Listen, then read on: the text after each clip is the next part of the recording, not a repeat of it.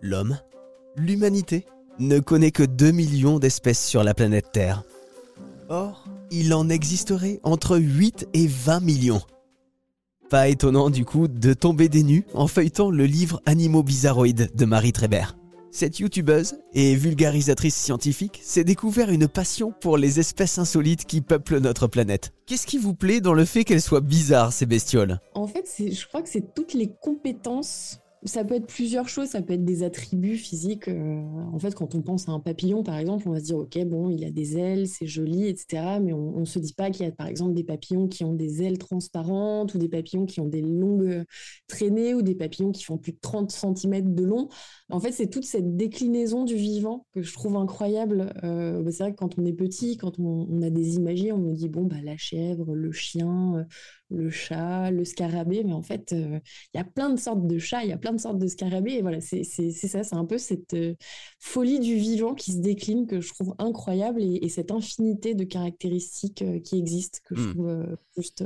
Alors, dans votre livre, vous parlez de plein d'espèces, et notamment l'ornithorynque, d'ailleurs, que vous, il me semble que vous qualifiez d'espèce la plus moche, non? Ou la plus chelou, il me semble, sur votre chaîne YouTube. Ouais, bah, alors l'ornithorynque, en fait, ce que je trouve drôle, c'est qu'en fait, on le connaît tous, c'est un des animaux solide qu'on connaît tous au final, parce que c'est toujours la même chose. Euh, bon, bah, il pond des œufs, il a un bec de canard, euh, tout ça, on, le sait.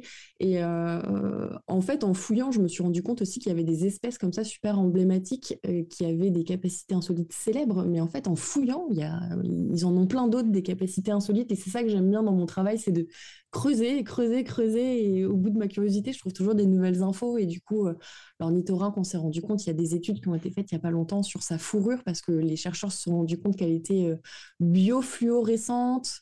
Euh, il y a des études qui ont été menées parce qu'en fait, dans, son bec, on s'est rendu compte qu'au sein de sa mâchoire, il y avait des vestiges de dents et qu'en fait, les ancêtres des ornithorynques avaient, des, avaient eu des vraies dents, ah qu'il avait des, qu'il a un aiguillon venimeux, que les mâles ont un aiguillon venimeux avec du venin très puissant sur l'arrière des pattes pour se battre en période de reproduction, que l'ornithorynque n'a pas de mamelles, que en fait euh, son ventre suinte du lait que les petits viennent lécher, mais il n'y a pas de téton, il n'y a pas de mamelles.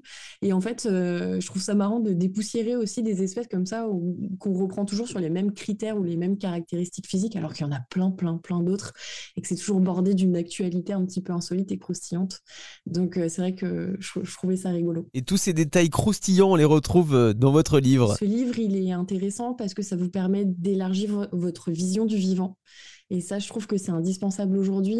Euh, ce livre, il va vous faire sourire parce que vous allez trouver des espèces que vous ne connaissez euh, certainement pas, mais il peut aussi vous faire réfléchir sur euh, notre rapport au vivant et de se dire bah, quelle connaissance aujourd'hui j'en ai, comment je le protège, qu'est-ce qui se passe autour de moi. Et c'est aussi ces messages-là, c'est-à-dire que j'aime bien faire sourire les gens, mais j'aime bien les amener aussi à s'interroger sur leur rapport au vivant.